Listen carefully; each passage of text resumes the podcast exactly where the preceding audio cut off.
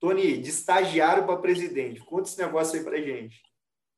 Rafael, primeiro, obrigado pelo convite, todos vocês. Mas antes eu queria te falar da importância né, da tecnologia. Né? Você falou muito do varejo, que toca as pessoas. Nosso principal desafio, enquanto IBM, é que você existe por trás de tudo que a gente está fazendo hoje, nesse momento, e manter o que tem ainda vivo da economia, tem tecnologia. Então, nosso grande desafio enquanto IBM é manter nossos data centers, nossas clouds, nossos centros de inteligência artificial, nossas operações de serviço vivas para que os bancos possam operar, para que as seguradoras, os hospitais, é, o varejo é, alimentício, a logística, transporte, quer dizer, tem toda uma cadeia. E hoje a tecnologia você não toca, não vê, né? Você sente quando você está fazendo uma transação digital. Mas todas as operações das principais empresas têm a tecnologia como elemento essencial. Então, esse é um desafio muito grande para empresas de tecnologia. Manter essas operações vivas. Dois, escalar o canal digital. Né? É, o Caíto disse, né? no, no caso de vocês, do 90%. Você pega em determinadas operações, isso foi exponencial. Ainda mais operações onde você tem, é, obviamente, uma dependência muito grande de pessoas trabalhando agora de forma descentralizada.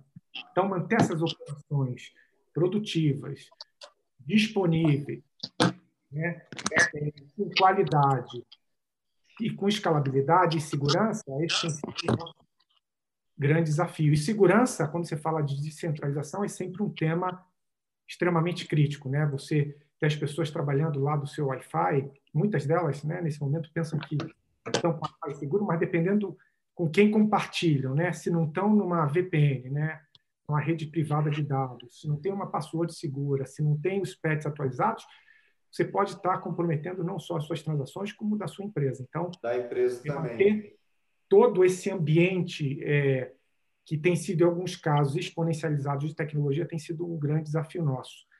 É, falando um pouco rapidamente sobre a minha carreira, né, tentar é, é, traduzir muito rápido, quase 28 anos em, em dois minutos. Eu comecei como estagiário, sempre gostei de tecnologia. Antes da IBM, eu fiz curso técnico de programação, é, trabalhei em uma consultoria, trabalhei na Embratel, é, fui para a IBM como analista, segui minha carreira de tecnologia, é, depois consultoria, até que eu montei os primeiros primeiras fábricas de software, isso foi nos anos 90 da IBM, na América Latina.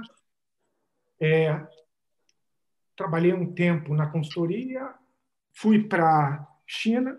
Na China eu aprendi muito, fui responsável pela área de operações de serviços para a Ásia Pacífico. Tá? Você morou quanto tempo na China, Tony? Quase três anos. Na verdade, eu três ficava anos. em Xangai, mas muito pouco, porque eu tinha operações de serviço por toda a Ásia Pacífico, né? Ásia, África, Oceania e Leste Europeu. Era uma região que a gente chamava de mercados emergentes. Então, ficava mais tempo no avião visitando as operações e clientes do que efetivamente na China. É, voltei, assumi a operação do México, da IBM do México, fiquei lá praticamente dois anos e em 2018 retornei ao Brasil.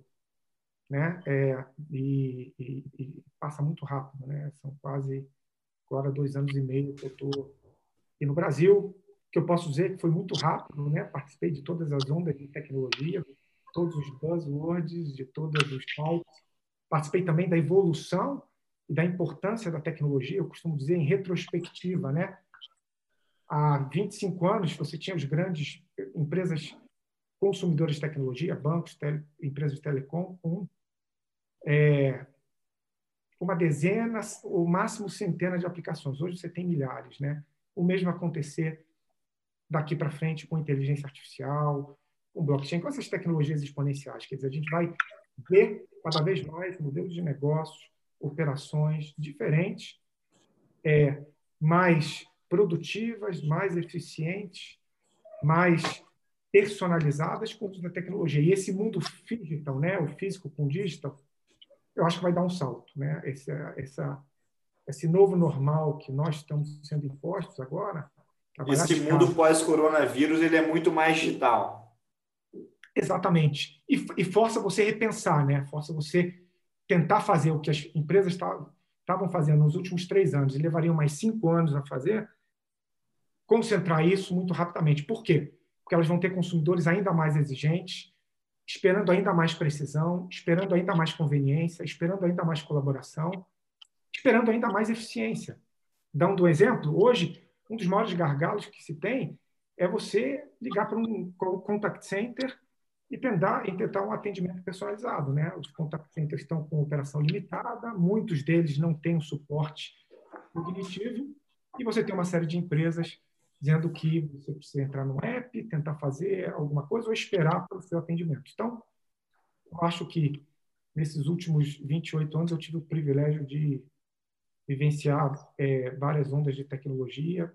É, sou um afortunado por trabalhar numa empresa que sempre investiu é, é, em tecnologia para fazer a sociedade uma sociedade mais eficiente, mais é, igualitária e democratizar o acesso. Hoje, a inteligência artificial vem para isso. Né? É, quem conhece um pouco, está quase 30 anos na, na indústria,